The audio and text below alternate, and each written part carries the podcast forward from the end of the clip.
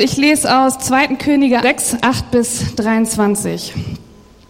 Der König von Syrien führte Krieg gegen Israel. Nach ausführlicher Betrachtung, Beratung mit seinen Heerführern entschied er, wo die syrischen Truppen ihr Lager aufschlagen sollten. Zum gleichen Zeitpunkt schickte der Prophet Elisa einen Boten nach Samaria. Er warnte den König Joram von Israel davor, sein Heer an diesem Ort vorbeiziehen zu lassen, weil die Syrer dort im Hinterhalt lagen. Daraufhin schickte Joram einen Spähtrupp in die Gegend und ließ sie sorgfältig beobachten. Dasselbe wiederholte sich mehrmals. Als der König von Syrien davon erfuhr, war er äußerst beunruhigt. Er ließ seine Heerführer zu sich kommen und stellte sie zur Rede. Einer von euch muss heimlich zu den Israeliten halten. Wer ist es? Mein König, keiner von uns ist ein Verräter, entgegnete einer der Heerführer. Dieser Prophet Elisa in Israel ist an allem schuld. Er kann dem König von Israel sogar sagen, was du in deinem Schlafzimmer flüsterst. Der König befahl, versucht auf der Stelle diesen Mann zu finden. Dann lasse ich ihn verhaften und hierher bringen. Der König erfuhr, dass Elisa sich in Dothan aufhielt. Sogleich schickte er ein großes Heer mit vielen Pferden und Streitwagen dorthin. Es war schon dunkel, als die Truppen Dothan erreichten, und noch in derselben Nacht umzingelten sie die Stadt. Als Elisas Diener früh am Morgen aufstand und vor das Haus trat, da traute er seinen Augen kaum. Die Stadt war von einem Heer mit Pferden und Streitwagen eingeschlossen. Ach, mein Herr, was sollen wir jetzt bloß tun? rief er. Doch Elisa beruhigte ihn. Du brauchst keine Angst zu haben. Denn auf unserer Seite steht ein noch größeres Heer. Dann betete er. Bitte, Herr, öffne ihm die Augen. Da öffnete der Herr Elisas Diener die Augen und er konnte sehen, dass der ganze Berg, auf dem die Stadt stand, von Pferden und Streitwagen aus Feuer beschützt wurde. Als dann die Syrer vorrückten, betete Elisa, Herr, lass sie alle blind werden. Der Herr erhörte Elisas Gebet und das ganze syrische Heer konnte nichts mehr sehen. Da ging der Prophet zu den Heerführern hinaus und sagte, ihr habt wohl den Weg verfehlt und seid in der falschen Stadt gelandet. Aber kommt mit, ich will euch zu dem Mann bringen, den ihr sucht. Er führte die Syrer in die israelische, israelitische Hauptstadt Samaria. Als sie dort angekommen waren, betete Elisa, Herr, öffne ihnen die Augen, damit sie wieder sehen können. Da öffnete der Herr ihre Augen und sie stellten voller Schrecken fest, dass sie sich mitten in Samaria befanden. Als der König Israel seine Feinde sah, fragte er Elisa, soll ich sie alle umbringen lassen? Soll ich sie erschlagen? Nein, das sollst du nicht, entgegnete der Prophet. Du würdest doch nicht einmal Soldaten erschlagen, die du im Kampf gefangen genommen hast. Gib ihnen zu essen und trinken und dann lass sie zurück zu ihrem Herrn ziehen. Da ließ der König der Syrer ein herrliches da ließ der König den Syrern ein herrliches Festmahl auftischen. Nachdem sie gegessen und getrunken hatten, durften sie in ihr Land zurückkehren. Von, von da an unternahmen die syrischen Truppen keine Raubzüge mehr auf israelisches Gebiet. Soweit Gottes Wort. Klasse, ihr steht noch. ja, ein langer Text ich wollte, dass ihr so ein bisschen versteht, um was es mir heute Morgen geht. Aber ich habe euch ähm, ganz zum Anfang noch was mitgebracht. Ich habe nämlich euch ein Foto mitgebracht, was ich gemacht habe. Ich weiß nicht, ob die Technik das hinkriegt, das mal. Ist das schön, oder? Von unserer Gemeinde. Könnt ihr es erkennen? Ja? Wer hat's nicht erkannt? ja, das ist direkt vor unserer Gemeinde. Und ich habe das geschossen, da, äh, ich weiß gar nicht, wann ich da war, irgendwann vor ein paar Wochen. Da hat's geregnet und ich versuche mich nämlich gerade in so Hobby, Hobbyfotografie und äh, da gibt es ja so einige Apps, die man machen kann. Wer von euch kennt zum Beispiel Instagram? Ist das euch ein Begriff? Ja, die junge Generation, die ähm, kennt das, die Älteren hoffentlich auch irgendwann. Aber es ist so ein Programm, da kann man Fotos mitmachen und dann ist das Tolle, dass man da so Filter drauflegen kann. Ähm, da kann man nämlich Schwarz-Weiß-Funktionen machen, wie, wie ich das hier in dem Bild gemacht hatte. Und äh, man kann das dann so, ich weiß nicht, kannst du das machen? Ja, also eigentlich kann man da sehen, fast, dass der Fokus soll eigentlich auf das Kreuz da sein, aber es wurde ein bisschen abgeschnitten. Also dann kann man so den Fokus dahin machen und das so ein bisschen verschwimmen lassen und ach, die Gemeinde in so einem tollen Licht irgendwie sehen. Und ähm, ich kenne so Leute, die posten die ganze Zeit was bei Instagram. Also so ich hoffe, sie verzeiht mir, sie ist heute Morgen nicht hier, aber Julia, meine Mitbewohnerin, die postet alles. Also wenn ich da gucke, dann ist da so ein Teller mit Essen oder der letzte Cocktail oder was auch immer. Ähm, Leute posten irgendwelche Blumen, von denen ich nie erwartet hätte, dass sie Blumen posten. Tassen oder das Frühstück von heute Morgen ist da zu sehen. Und dann eben in diesen tollen Filtern. Also die machen Fotos von Sachen, die man eigentlich nie fotografieren würde und stellen sie dann ins Netz so, oh, guck mal, ein Brötchen mit äh, Vintage-Filter und abgerissenem Rahmen. Und das ist dann ganz klasse. So. Ähm, ihr fragt euch jetzt vielleicht, warum ich euch das erzähle. ähm, meistens hat das ja dann doch einen Grund, warum Pastoren oder angehende Pastoren dann so eine Geschichte erzählen. Und ich habe euch das Bild nämlich extra in Schwarz-Weiß gezeigt, weil ich habe nämlich noch eins in Farbe. Passt mal auf. Ha, ein wichtiges Detail, oder? Springen wir nochmal zurück. Ha, ich habe es extra so ein bisschen heller gemacht, damit man, also man sieht so einen kleinen Streifen, aber mach's mal nochmal in Farbe, da ist ein, ein Regenbogen drauf. Den habe ich da nicht reinkopiert, hätte man auch machen können, aber der war wirklich tatsächlich da. Das ist der Grund, warum ich das Foto gemacht habe. Ich fand das so toll. Ich stand vor unserer Gemeinde und war so, Gottes Verheißungen, seine Versprechen, die sind irgendwie da und irgendwie so im Hintergrund der Gemeinde war der Regenbogen und ich bin irgendwie ermutigt nach Hause gefahren.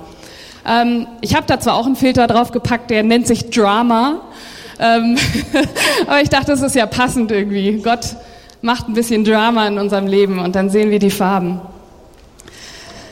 Das Ding ist, auf was ich hinaus will, um, um was es heute Morgen in meiner Predigt geht, ist, ähm, dass auch manchmal wir in unserem Leben diese Schwarz-Weiß-Filter benutzen. Ähm, und zwar will ich ein bisschen darauf hinaus, dass wir das in geistlichen Dingen tun. Ähm, und es gibt so viele Dinge um uns herum, die Gott möchte, dass wir sie sehen. Diese Details, diese Farben. Ähm, aber wir sehen irgendwie da durch. Wir haben so einen Filter auf unserem Leben und sehen diese Farben nicht. Und wir verpassen so viel, einfach weil wir diesen geschulten Blick nicht haben oder weil wir uns auf andere Dinge fokussieren.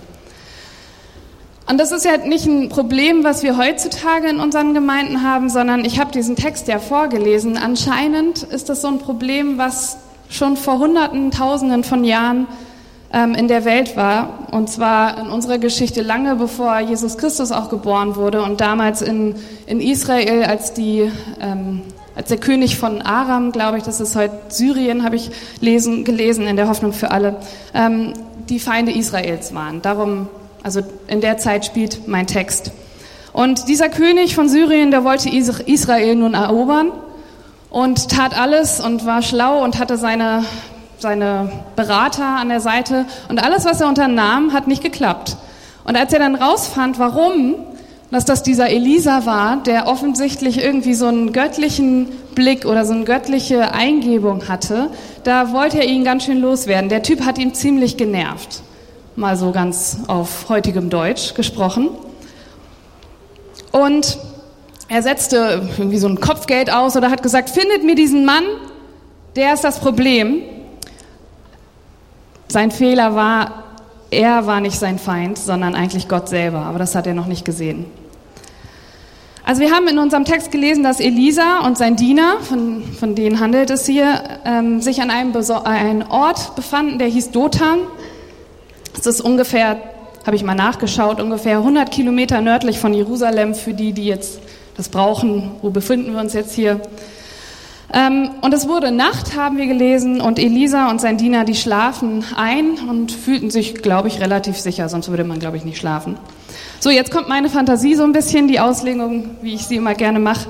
Ich stelle mir das also so vor, der Diener, der steht früh morgens auf, es ist seine Aufgabe, alles so zu erledigen. Er geht also vielleicht los und nimmt einen Wassereimer und geht zum Brunnen am Rand der Stadt, um Wasser zu holen für diese morgendlichen Sachen, die man so erledigen muss.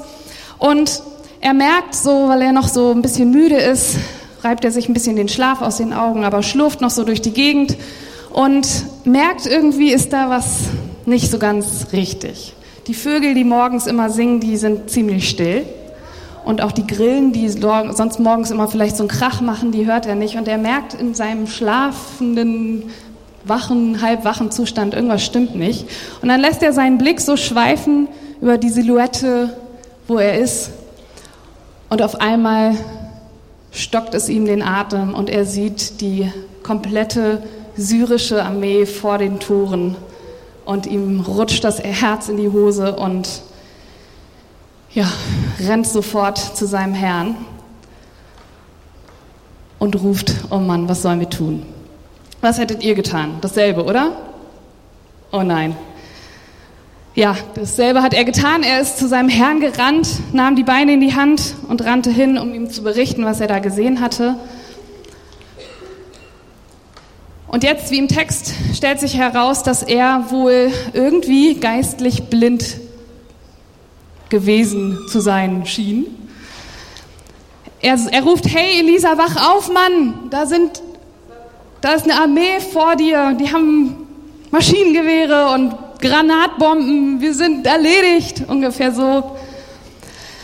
Und ähm, das Interessante an der Geschichte, ich liebe es ja so ein bisschen mal so im Urtext zu wühlen, ob es da irgendwas Interessantes gibt. Und Namen, die finde ich besonders interessant. Also ich gucke immer, was haben denn die Namen so zu bedeuten. Ich habe gesucht, wie dieser Typ, sein Diener heißt. Ähm, wenn ich das jetzt so äh, aussprechen kann im Hebräischen, dann heißt, das, heißt, der, heißt der Diener Gehasi. Lustig, oder? Gehasi. Passender Name für einen Diener, aber ähm, da ist noch mehr Bedeutung. da ist noch mehr Bedeutung. Zwei Wörter stecken in seinem Namen, also Ge und Hasi. das Wort Ge kommt vom Wort Tal und Hasi ist, äh, kommt vom Wort schauen oder Vision. Sein Name auf Deutsch würde also so viel, äh, so viel bedeuten wie Schautal. Oder ich habe ich hab so ein englisches ähm, App, wo ich immer gucke, da steht Valley of Vision. Also er hat ein, ein ganzes Tal von Visionen, ist so sein Name erklärt. Und irgendwie fand ich das interessant, weil ähm, ich, man merkt in dem Text hier offensichtlich, dass er sich seinem Namen nicht die, die Ehre macht. Ne? Also er, hat anscheinend nicht so ganz diese vielen Täler der Vision. Das Wort sehen würde ich hier so auf geistliche Dinge eher beziehen. Und er trug diesen Namen, aber er war geistlich blind. Genauso wie, die, wie dieser König, der Syrer, der hat das auch nicht verstanden.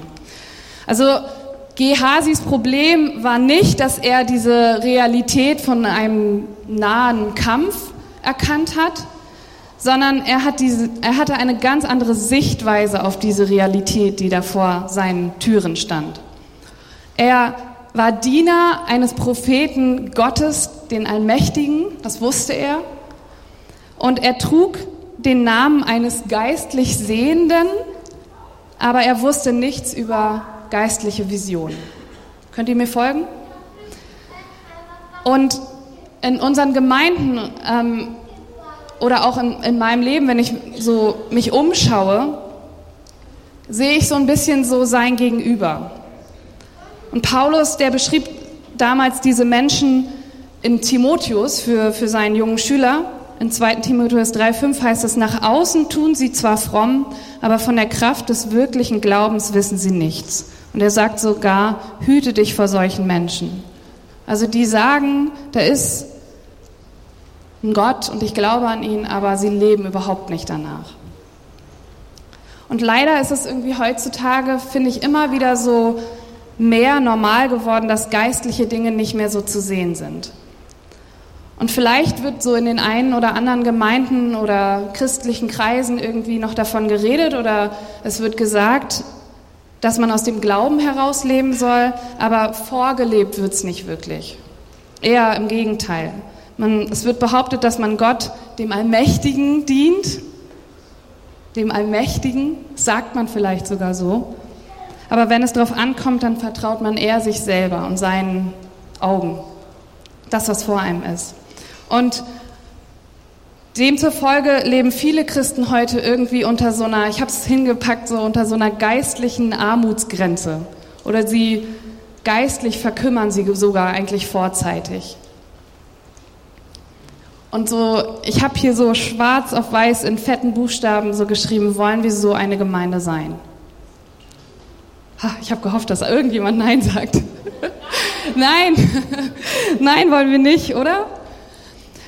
Und ich habe dann gedacht, wie macht man sowas? Wie sieht man mit dem geistlichen Auge? Und da bin ich jetzt so ein bisschen, da will ich jetzt ein bisschen mit euch drauf eingehen. In der Bibel steht an an verschiedenen Stellen, dass wir aus Glauben heraus leben sollen. Ähm, zum Beispiel in 2. Korinther 5, 7, Da steht, denn wir wandeln im Glauben und nicht im Schauen. Und das sieht dann für mich so aus, als ob es Gott wichtiger ist, dass wir ihm vertrauen, als dass wir unsere eigenen Wege gehen, oder? Das ist jetzt Übersetzung Kati aus 2. Korinther 5, 7. Er ruft uns sogar dazu auf, wir sollen es tun. Das heißt also, wir müssen ihm vertrauen. Er möchte es so. Und in, in diesem, wenn ich jetzt zurück zu unserer Geschichte gehe, in seinem blinden Zustand musste Elisas Diener auch seinem Herrn vertrauen, damit er diesen Schutz von den Engeln Gottes sehen konnte, der eigentlich da war. Und auch wir müssen lernen, dass wir jeden Tag aus diesem Glauben leben, wenn wir Gottes Fürsorge in unserem Leben sehen wollen. Amen. So, wie macht man das? Klingt eigentlich viel leichter als getan, ist es auch. Mit Augen des Glaubens zu sehen heißt, dass wir uns darauf fokussieren müssen, für die, die mitschreiben. Schreibt hier jemand noch mit? nee, ne? Schlimm. Ja, sehr gut. Ansonsten könnt ihr euch die auch online anschauen und dann mitschreiben. Also, wir müssen uns darauf fokussieren, zu sein, zu was Gott uns berufen hat. Verstanden? Nochmal, wir müssen uns darauf konzentrieren, das zu sein, wozu uns Gott berufen hat. Das hat weniger damit zu tun, was wir tun, als wer wir sind. Amen. Danke, Phil. Du bist wach. so, ich will darauf hinaus, dass wir uns mal wieder daran erinnern müssen, was die Wahrheit ist die auf unser Leben zutrifft. Und dafür sind wir auch unter anderem irgendwie hier, oder? Wir kommen doch hier zusammen, um uns daran zu erinnern, wer wir eigentlich sind. Und ich habe mal vier Sachen rausgesucht, ähm, an die es sich lohnt, mal erinnert zu werden wieder heute Morgen. Und ich bin da ganz vorne an. Ich muss mir das immer wieder irgendwie am besten an den Spiegel hängen. Und gleich das allererste ist, wenn wir zu Christus gehören, dann wurden wir verändert. Wer kann dazu Ja sagen? Ja, oder? Man wurde verändert, komplett. Gott zu kennen bedeutet, dass man eine persönliche Beziehung zu ihm hat, durch seinen Sohn Jesus Christus, das wissen wir. Und wenn du hier sitzt, ist es ziemlich wahrscheinlich, dass du ihn kennst. Ziemlich wahrscheinlich. Ähm, ziemlich wahrscheinlich aber nur, deshalb frage ich, kennst du diesen Gott? Bist du verändert worden? Hast du am eigenen Leib erfahren, dass du irgendwie anders geworden bist? Hast du persönlichen Kontakt zu ihm? Kannst du guten Morgen, Jesus Christus sagen? Und dann kommt vielleicht auch was zurück. Das sind Fragen, auf die es ziemlich konkrete Antworten geben sollte in deinem Leben. Und diejenigen, die verändert wurden, die wissen das auch. Ich habe es gerade so gesehen, ein paar haben eifrig genickt und gelächelt. Und Menschen, die nämlich nur auf das vertrauen, was sie sehen, die können das eben nicht verstehen. Gott lehnen sie meistens komplett ab, weil sie nicht verändert werden wollen manchmal. Und sie glauben an diese Existenz von diesem Gott nicht, weil sie ihn eben nicht sehen können. Schon mal gehört, oder? Wo ist denn dein Gott? Den kann man nicht sehen. Ich habe mal so ein Beispiel gehört. Ähm, wenn jetzt hier so ein Blinder neben mir stehen würde, so ein Blinder, ein, ein jemand, der nicht sehen kann, und er würde sagen, dass es nicht wahr ist, dass ich hier stehe zum Beispiel, oder es ist nicht wahr, dass hier so ein Buch vor mir ist. Stimmt auch nicht, dass das hier ist. Ich sehe das alles nicht. Würde es dann nicht für uns viel mehr klar sein, dass dieser Mensch wirklich blind ist? Ja? Mal so, so ein kleines Side Note hier. Also das ist die schlechte Nachricht, dass Leute es manchmal nicht sehen wollen und dann blind sind. Die gute Nachricht ist, dass jeder, der seine Sünden bereut und ein Leben mit Jesus Christus führen möchte, dass er das kann und das, dann wird er gerettet durch die Gnade Gottes und der Tod Jesu am Kreuz, der macht es ihm möglich. Also auch du heute Morgen, wenn du sagst, ich möchte das, dann ist es für dich möglich. Halleluja, du bist hier. Cool, oder? So, zurück zu meiner Geschichte. Ich liebe diesen Namen. Gehasi. Also für die, die schwanger sind unter euch, vielleicht mal so ein Name. Braucht sich der Ehepartner dann gar nicht mehr so einen Spitznamen einfallen lassen. Gehasi konnte also nicht sehen, weil er kein Vertrauen hatte. Also vielleicht doch nicht so ein guter Name. Ähm, Und das ist das Wesen unserer Errettung, Leute, dass wir vertrauen. Diejenigen, die Jesus vertrauen, werden verändert. Der Unterschied ist eine Frage von Leben und Tod. Ewiges Leben und ewiger Tod. Und wenn du Jesus erlaubst, dass er dich verändern möchte, dann wirst du bald aus dem Glauben heraus leben müssen, wollen und nicht nur auf das vertrauen, was du so vor deiner Nase hast. Und dann wird Gott dir so ein bisschen so die Farbe geben und das ist so mein Anspiel, was ich heute Morgen mitgebracht habe. Ähm, und du kannst so diese Versprechen sehen und diese Verheißungen, die auch auf unserer Gemeinde vielleicht liegen, dass er uns daran erinnern möchte. So, die erste Wahrheit ist also, dass wir verändert wurden. Habt ihr das? Ich bin verändert durch Jesus Christus. Du bist nicht mehr du selber. So, was da vielleicht ein kleiner Unterschied, es ist so alles in Richtung Veränderung, aber die zweite Wahrheit ist, dass unser Verhalten sich ändert wenn es, von Gottes, wenn es sich von Gottes Verhalten unterscheidet. Ja, habt ihr das? Unser Verhalten ändert sich. Wenn ich euch bitten würde, jetzt mir so ein paar Eigenschaften von Gott zuzurufen. Mach das doch mal. Phil, was? Langmütig, barmherzig, gnädig, Liebe, Geduld, Wahrheit, allmächtig, vollmächtig. Cool, ihr seid gut. ihr seid noch wach. Wenn, genau, dann, ich wäre überrascht gewesen, wenn ihr gesagt hättet, er ist unüberlegt oder er ist ängstlich, er ist schwach oder vielleicht sogar dumm. Das sind nicht so Sachen, die ich jetzt von euch erwartet hätte. Ein Glück ähm, habe hab ich diese Worte nicht gehört. Warum ist das so? Weil Gott über diesen Eigenschaften steht, weil er eben Gott ist. Amen. Er ist nicht dumm, er ist nicht schwach, er ist nicht unüberlegt und so weiter und so fort. Wenn wir nicht mehr auf das vertrauen, was wir sehen und im Glauben leben, dann bedeutet das auch, dass wir unsere Eigenschaften verändern. Wir lassen die Dinge hinter uns, die nicht mehr mit Gottes Wesen übereinstimmen. Wollen wir zumindest, oder? Wenn wir erkennen, dass es so ist, manchmal braucht Gott so ein bisschen in unserem Leben, dass er sagt, so bin ich eigentlich nicht, Kathi, warum bist du eigentlich so? Du bist doch mein Kind. Wenn ich das erkenne, dann will ich doch alles daran setzen, dass ich nicht mehr so bin, oder? Paniken, ja. Und das, das Wunderbare daran ist, ein Kind Gottes zu sein, ist, dass wir zwar durch diesen Prozess dieser Veränderung mit ihm durchgehen müssen, aber dass eigentlich er es ist, der diese Veränderung in uns bewirkt. Und ich habe mal so eine Geschichte von mir mitgebracht. Ähm, ich weiß nicht, habe ich glaube ich noch nie erzählt, ist auch ein bisschen peinlich ähm, wie ich so Veränderungen erlebt habe. Ich habe ähm, früher in der Schule, als ich jünger, jünger war, war ich eigentlich so gar nicht so schlecht in der Schule, aber dann später, so siebte Klasse, habe ich gemerkt, ui, das wird ja ganz schön schwierig. Besonders Französisch hat es mir angetan. Ich war immer ein Vierer-Kandidat oder fünf und ich glaube, ich war nur ein Vierer- oder Dreier-Kandidat zum Schluss, weil ich mich durch die Bank weg durch, durchgeschummelt habe. Ihr könnt buhen, wenn ihr wollt. Aber ich war richtig, richtig gut im Schummeln. Also ich habe diese Spicker auf, also ich habe ziemlich gute Augen gehabt, jetzt hoffentlich immer noch, müssen wir mal gucken. Ich glaube, Schriftgröße 3 oder so war das kleinste, was mein Drucker hergeben konnte und ich konnte das lesen. Ich hatte also sämtliche Notizen auf diese kleinen Spicker gepackt und konnte schummeln, was das Zeug hielt und habe mich so durch Französisch ge geschummelt. Und auch einige andere Fächer. Jetzt habe ich mal eine Frage. Ich habe. ich dachte, ihr merkt es nicht, aber gut. Ihr seid gut, ihr seid wach. So, ich habe mal eine Frage. Ähm, es befinden sich ja einige Lehrer hier unter uns, oder? Kann ich mal die Hände sehen? Da sind ein paar. Oh ja, hier. Ich habe mal zu Anfang Gabriele. Jetzt hätte ich fast Gabi gesagt. Gabriele, ist es so, dass die Lehrer das wirklich nicht merken? Also merkst du, wenn, wenn Schüler schummeln?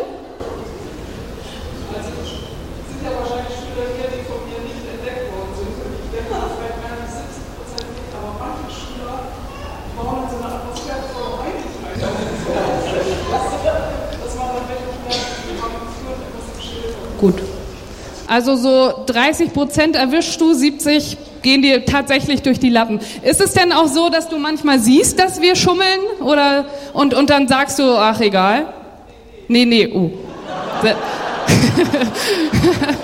nee, nee, oh, da ist eine ganze, also Schüler von Gabriele, passt auf. Sie ist wie ein Fuchs und hat Adleraugen. Genau. Dankeschön. Ich habe, gut, also wenn meine Lehrer so waren wie du, war ich tatsächlich richtig gut. Ich will mir darauf aber wirklich nichts einbilden, denn als ich auf meine Schule in Amerika gegangen bin, Moody Bible Institute, mit großgeschriebenen Bible-Lettern, ja, da habe ich gedacht, ich kann jetzt nicht schummeln. Also ich, hab, ich bin da jetzt nicht hingegangen und habe so einen heiligen Gedanken gehabt, ähm, aber unsere Lehrer, die haben uns daran erinnert und die waren sehr, sehr gut da drin. Die haben immer gesagt, der Herr sieht es. Ich sehe es vielleicht nicht, aber der Herr hat sein Auge auf dich.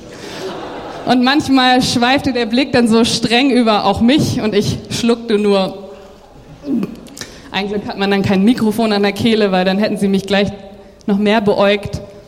Ein Lehrer hat sogar gesagt, das weiß ich noch, Dr. Marty hieß der, und wir hatten einen riesen Saal und er meinte, es ist so einfach hier zu schummeln, aber Leute, tut mir den Gefallen, schummelt nicht. Jedes Jahr ruft irgendein Schüler an, der schon längst in seinem Dienst ist und Pastor ist und vielleicht sogar hier noch äh, große Gemeinden vor sich und dann ruft dieser arme Mensch mich an und sagt, Dr. Marty, ich muss Ihnen was beichten. Damals in der siebten, äh, im Freshman-Jahr, da habe ich geschummelt und der Heilige Geist hat mir gesagt, ich soll mich jetzt dazu bekennen. Und er sagt, das ist zwar alles schön und gut und bless this man, aber tut mir den Gefallen, diese Anrufe, die rauben uns doch nur die Zeit. Sei nicht einer, der mich irgendwann anrufen muss, sondern lass es doch gleich bleiben. Der Herr sieht es.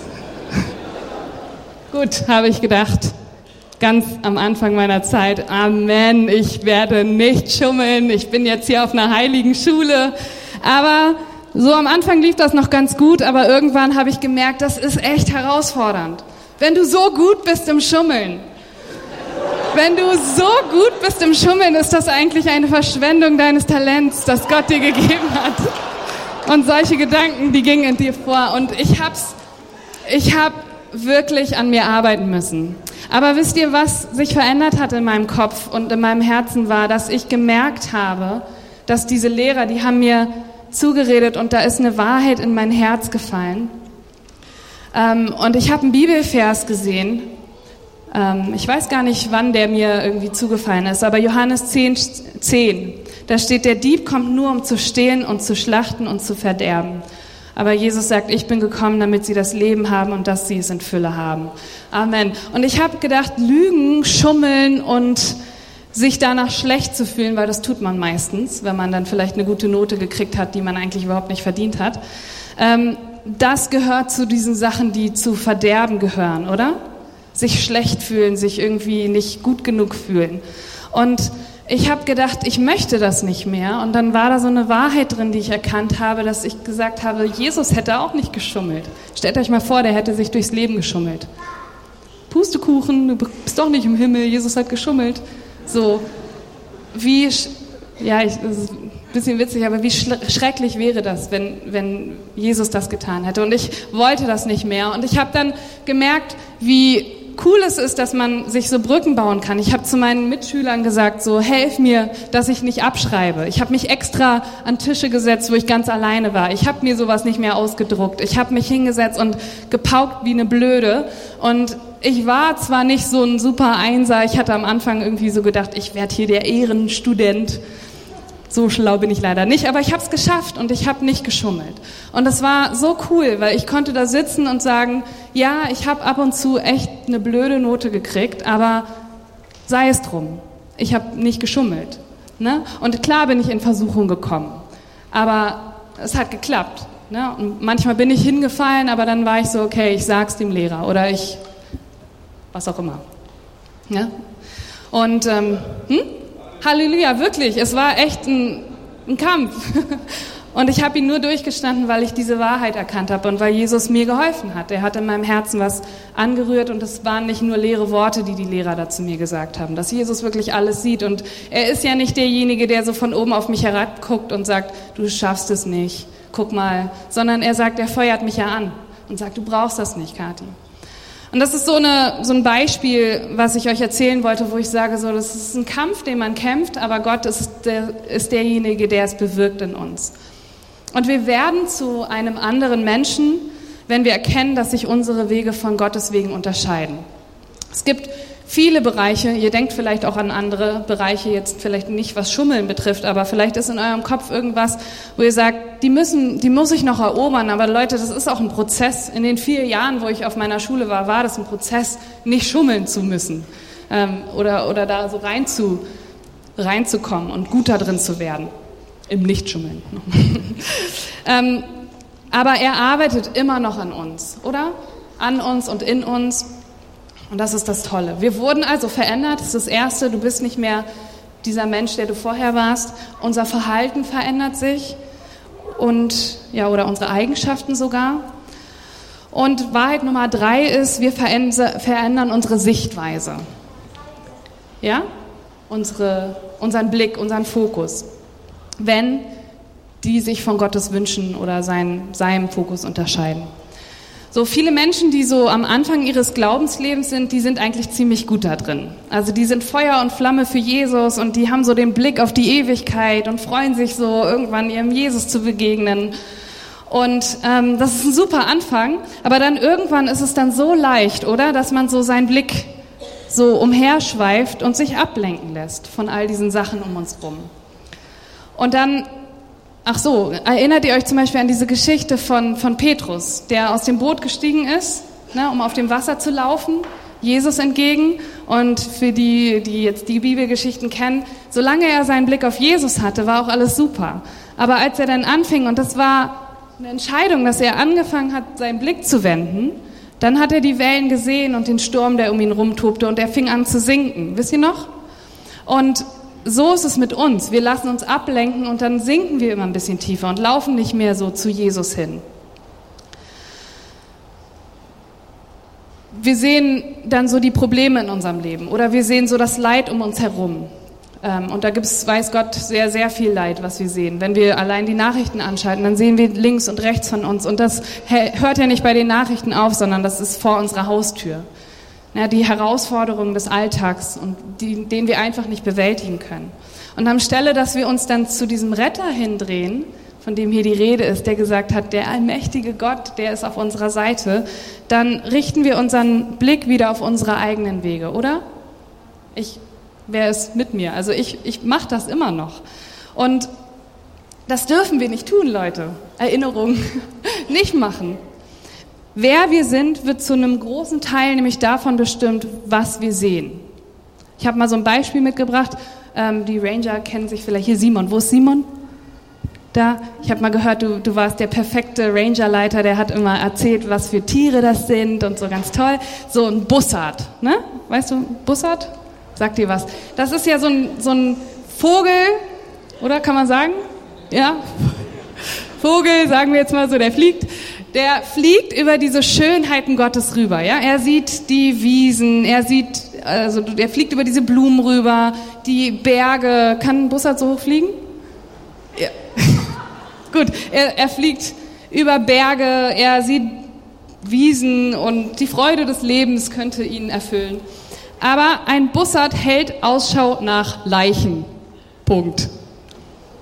Tote Dinge, die er essen möchte. Stimmt's? Nicht? Ah, gut. Ich dachte, das wäre jetzt ein guter, also so ein Raubvogel. Der guckt halt, oder nehmen wir halt einen Aasfresser. Dann passt das besser. Die fliegen auch irgendwo drüber, aber die gucken, wo ist was Totes? Und die haben keine Augen dann mehr für die Schönheiten Gottes, sondern die sind es gewohnt, nach so verwesenden Dingen zu gucken. Ich, ich habe extra so ein Bild genommen. Und Gott wünscht sich, dass wir nämlich nicht so einen Blick auf so diese toten Sachen haben, diese Probleme und diese Sachen, die uns runterziehen, sondern dass wir Gottes Dinge sehen, die er uns eigentlich vor die Nase gepackt hat. Und Philippa 4,8, das ist so ein Vers, den müssen wir uns auch ganz groß schreiben. Da schreibt Paulus, und noch was, Geschwister, richtet eure Gedanken ganz auf die Dinge, die wahr und achtenswert, gerecht, rein und unanstößig sind und allgemeine Zustimmung verdienen. Beschäftigt euch mit dem, was vorbildlich ist und zu Recht gelobt wird. Amen. Wir sollen unsere Dinge darauf richten, die achtenswert sind, die wahr sind. Das ist gleich das Erste, was hier steht. So, wir sind verändert worden, unser Verhalten ist verändert, unsere Sichtweise ist verändert und das Vierte und Letzte, wir verwandeln unsere Menschenfurcht in Glauben an unseren König. Wer hat Menschenfurcht? Ich. Ich habe so viel Angst manchmal. Wenn Gott mir sagt, so sprich den doch mal an. Mach ich nicht. Komisch, weird, alle gucken mich an. Nee, und ich habe ich hab Furcht, auf Menschen zuzugehen oder manchmal irgendwie was zu machen, was Gott mir aufs Herz packt. Und eigentlich ist es völlig unlogisch, sich nicht zu, äh, ist es völlig logisch, Entschuldigung, sich nicht zu fürchten. Ja, habt ihr verstanden? Es ist eigentlich sehr, sehr logisch, sich nicht zu fürchten. Das ist eigentlich die Wahrheit, die wir hier glauben. Glauben wir das aber? Klingt vielleicht unlogisch, aber es macht keinen Sinn, wenn wir daran erinnert werden, dass Gott immer die Kontrolle hat, oder? Dann ist es doch ziemlich unlogisch, wenn du so einen riesen Gott hinter dir hast, der die Kontrolle hat. Wenn irgendein Umstand also deinen Frieden, deine Freude oder sogar dein Leben gefährden möchte, dann erinnere dich bitte schön daran, dass Gott die Kontrolle hat. Amen. Jetzt werde ich hoffentlich ein bisschen feuriger. Diese Umstände, blöden Umstände, die wir immer nehmen und dann erlauben wir es, diesen Umständen uns zu beeinflussen. Völliger Quatsch. Muss ich mir auch immer wieder sagen.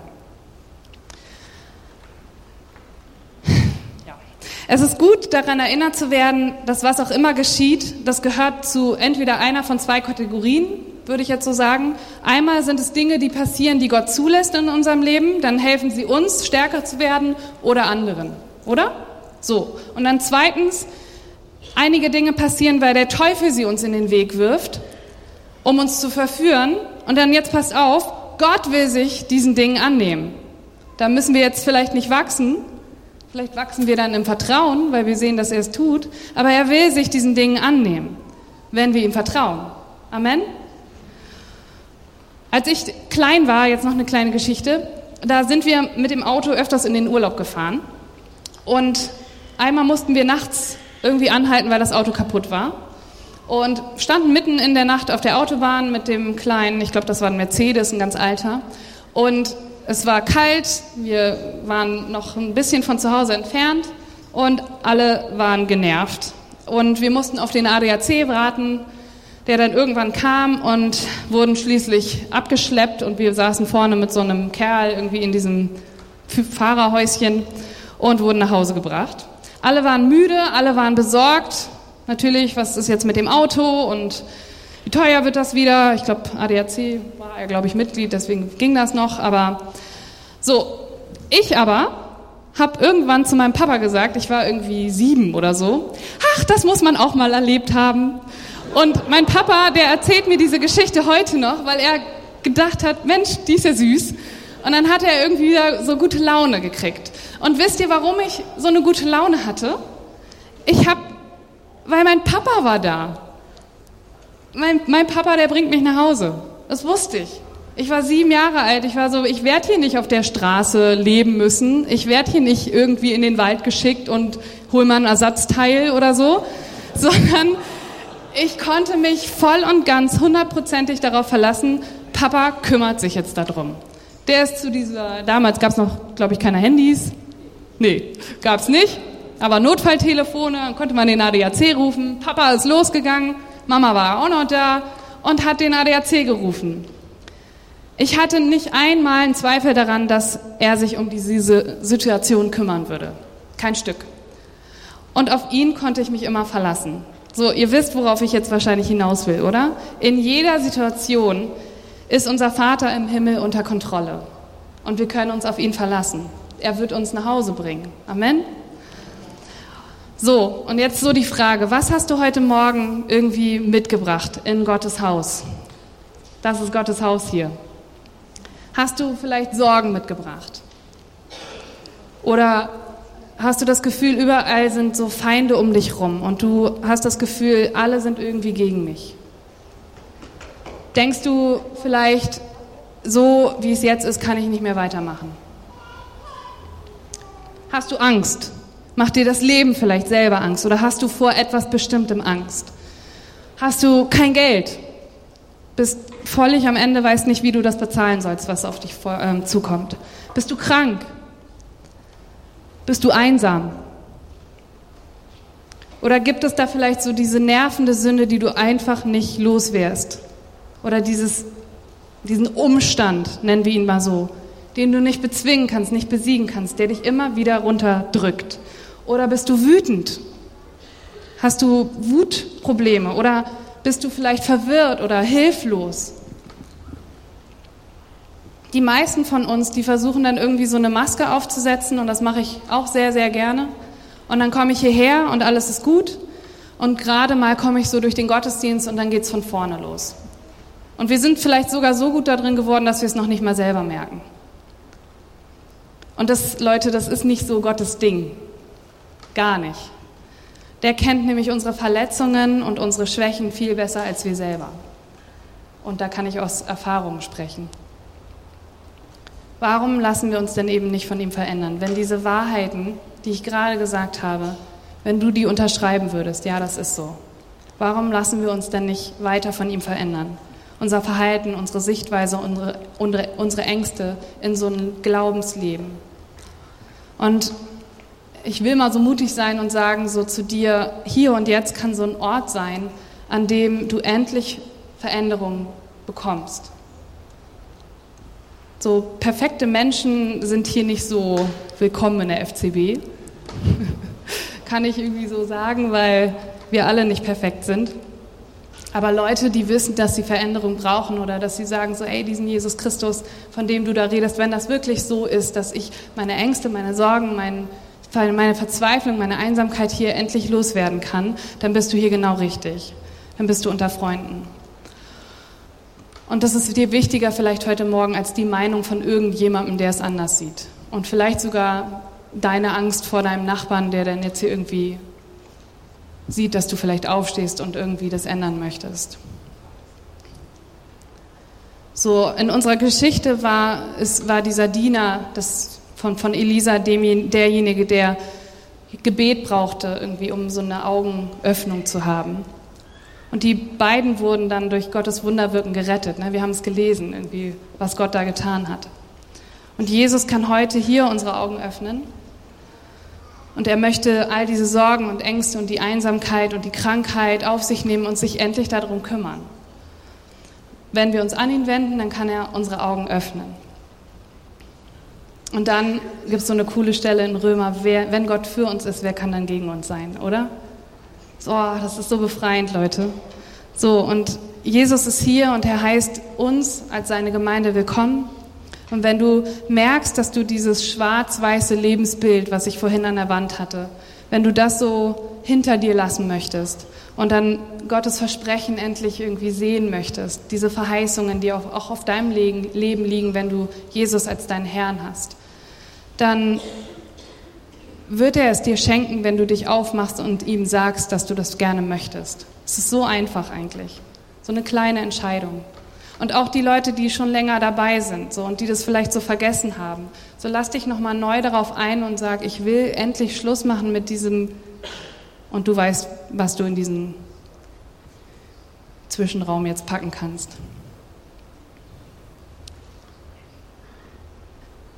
Vielleicht bete ich noch und dann kommt ihr nach vorne, Lobpreis, Band. Ich finde es cool, dass wir den Lobpreis heute zum zum Schluss haben, weil ich würde euch wirklich gerne herausfordern, dass heute so ein Tag ist, wo du mal sagst, okay, ich mache auf, ich lasse das mal raus, ich spreche mit jemandem drüber, vielleicht mit einem anderen Menschen. Hier haben wir Gebetsleute, die für dich da sind, wenn du Gebet brauchst. Vielleicht musst du aber auch einfach nur hier nach vorne kommen, dahin, vielleicht nicht ganz da hoch, aber hier nach vorne und dann kniest du dich einfach mal hin und sagst, Gott, jetzt ist Schluss, ich brauche dich. Und dann lässt du diese Wahrheiten, die auf deinem Leben eigentlich liegen, mal zu und lässt das so wirken. Du brauchst dich nicht unterdrücken lassen. Jesus, ich danke dir, Herr, dass du die ultimative Wahrheit bist, Herr. Und auch wenn wir dich nicht immer sehen können, so wie wir ja unsere Mitmenschen hier sehen, wollen wir doch darauf vertrauen, dass all das wahr ist, was du in deinem Wort sagst und dass wir uns darauf berufen können, Herr. Ich will dich bitten, dass wir Schluss machen mit, dieser, mit diesem Leben aus Angst und mit diesem Leben auf, ja, und diesem Fokus auf das, was wir sehen, die Probleme, die, die Wellen, die Stürme und um uns herum, Herr, sondern dass wir irgendwie anfangen, wieder auf dich zu schauen, Herr. Dass wir uns berufen auf Wahrheiten, dass du uns die Augen öffnen kannst, Herr. Und das will ich ganz praktisch beten heute Morgen, Herr, dass wenn wir die Situationen, in denen wir stecken, wo wir sagen, das schaffen wir nicht alleine, wenn wir die vor dich bringen, Herr, dass du unsere Sichtweise veränderst, so wie du sie von ja, Elisas Dienern, Diener verändert hast, Herr. Öffne uns die Augen und lass uns wirklich sehen, dass da so eine Streitmacht steht, die auf unserer Seite ist und die für uns kämpft, Herr. Du bist Sieger über, über Tod, Vater. Jesus Christus, du bist der, auf den wir uns berufen. Jesus, und ich möchte dich bitten, wenn heute Morgen auch hier jemand ist, der sich neu für dich entscheiden möchte, Herr, dass du diesemjenigen einfach Mut gibst, sich dazu zu bekennen. Und dass du jetzt einfach die Gelegenheit schaffst, dass sie sich ja einfach für dich entscheiden. Halleluja, Gott. Ich bitte dich, dass du zu den Herzen sprichst. Ich will dich bitten, ja, dass du vielleicht mir so ein Zeichen gibst, dass wenn du sagst, ich möchte diesen Jesus Christus neu für mich erkennen und sagen, er ist mein Herr, dann, dann sei doch mal mutig und streck die Hand nach oben. Vielleicht bist du hier und du musst es vielleicht nochmal tun. Dankeschön. Herr, ich bitte dich, dass du, ja, die, die sich jetzt gemeldet haben, Vater, dass du weiter zu ihnen sprichst, Jesus. Ich danke dir, dass du was in ihrem Herzen einfach berührt hast, Herr dass du lebendig bist, dass du erfahrbar bist, Herr, dass du unser Freund bist und dass du dich unseren Sorgen und unseren Nöten einfach annimmst, Herr. Und dass wir so ein Leben haben können, was in Farbe ist, Herr, und so viel Gutes und Schönes für uns bereithält, Herr. Amen.